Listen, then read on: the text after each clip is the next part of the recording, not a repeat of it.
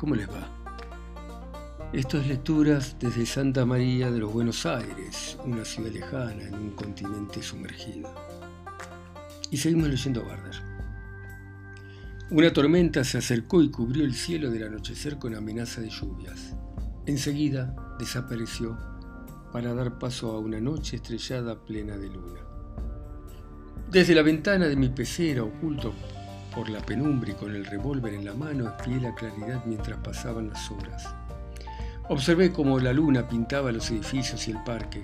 Cerca de las once fui a mi habitación a buscar un pañuelo que mojé con perfume. También me procuré una bolsa de arpillera y un sombrero. Atravesé el corredor y salí al parque por la puerta de atrás, donde abrí el cajón de las herramientas y tomé lo que necesitaba. La luna me alumbró al cruzar los canteros y el pasto, al ir hacia el bosque donde me detuvo el olor inmundo. Me cubrí la nariz con el pañuelo mientras di unas vueltas pisando con mis botas en busca de tierra blanda.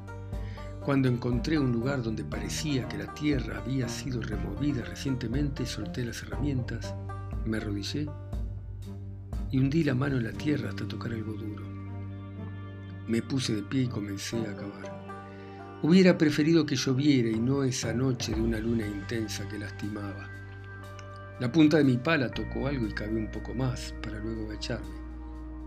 La luz de la luna me permitió ver los huesos. Seguí excavando y encontré más, muchos más. Agrandé el pozo y aparecieron cráneos. Caí sobre mis rodillas frente al montículo de vértebras, fémures y otros restos. Metí algunos dentro de la bolsa y regresé. Silvia acusaba a Surman de bestia, de inhumano, y lo que había encontrado era la prueba del fracaso de sus métodos. Barder había intentado encontrar maneras de salvar a los internos de las torturas y lo pagó con su vida. ¿Qué detenía ahora a Surmont? ¿Qué le impedía estar sentado en el despacho esperando que entrara para ponerme un barazo en medio de los ojos? La luna hiriente envolvió mi patético regreso. Pensé en los ritos del tanque y en los internos muertos, en las piezas del rompecabezas que no terminaban de encajar en tantas cosas que bajo esa luna no podía ver. Dejé las herramientas, fui al despacho y tiré la bolsa de arpillero a un costado. Me asqueaba el olor inmundo a muerto que tenía encima. Me metí en el baño y me froté la piel bajo el agua caliente como si hubiera querido arrancarla. Regresé al escritorio con olor a jabón. Observé a través del ventanal cómo la luna inmensa sobrevalaba majestuosa y ajena el instituto. Oí paso que se acercaban, saqué el 38 y apunté hacia la puerta. No me mate, jefe, gritó Benítez al verme y se protegió con los brazos. Le soy más útil vivo. ¿Para qué? No sé, así dicen los actores del radioteatro de la tarde. Pasache, dale, no te voy a hacer nada, lo tranquilicé. Se acercó con cara de perro apaleado y dio un par de vueltas mirando aquí y allá hasta que encontró la bolsa. ¡Qué olor, jefe! Dijo, ¡qué asco! ¿Qué tiene acá dentro? ¿Azurmon? Llévese eso y quémelo bien con una fogata que se pueda ver desde lejos. Que no quede nada. Que todo desaparezca antes de los primeros fríos. Como ordene, dijo y la levantó. A punto de salirse detuvo. ¿No va a comer? No tengo hambre, tiene que comer, si no se va a poner malo, dijo y salió. Ahora vengo, oí que gritaba. Al rato volvió con un plato humeante. Lo dejó sobre mi despacho y tomó asiento para mirarme con la mirada de una madre que esperaba que su hijo comiese.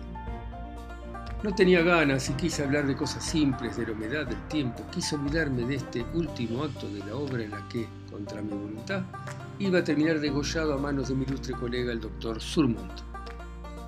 Mira Benítez y me acercó el plato. Vamos, dele, coma, me pidió. No se ofenda, che, el guiso le sale fenómeno, en serio. Usted es un maestro en la cocina. Exagera, jefe, bajó la cabeza avergonzado. Después de todo, fue usted el que encontró en el pueblo la misma carnicería donde compraba Surmont. Una sensación de bisturí me recorrió y terminó en una arcada violenta. Vomité algo bilioso de mi estómago vacío y el ahogo me hizo toser. Benítez se asustó y se puso de pie. Respire hondo, jefe, vamos, respire hondo.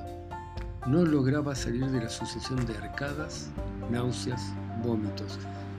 Nunca compré carne, grité. Creí que lo hacía usted. ¿Yo? ¿No era usted el que la metía en la heladera?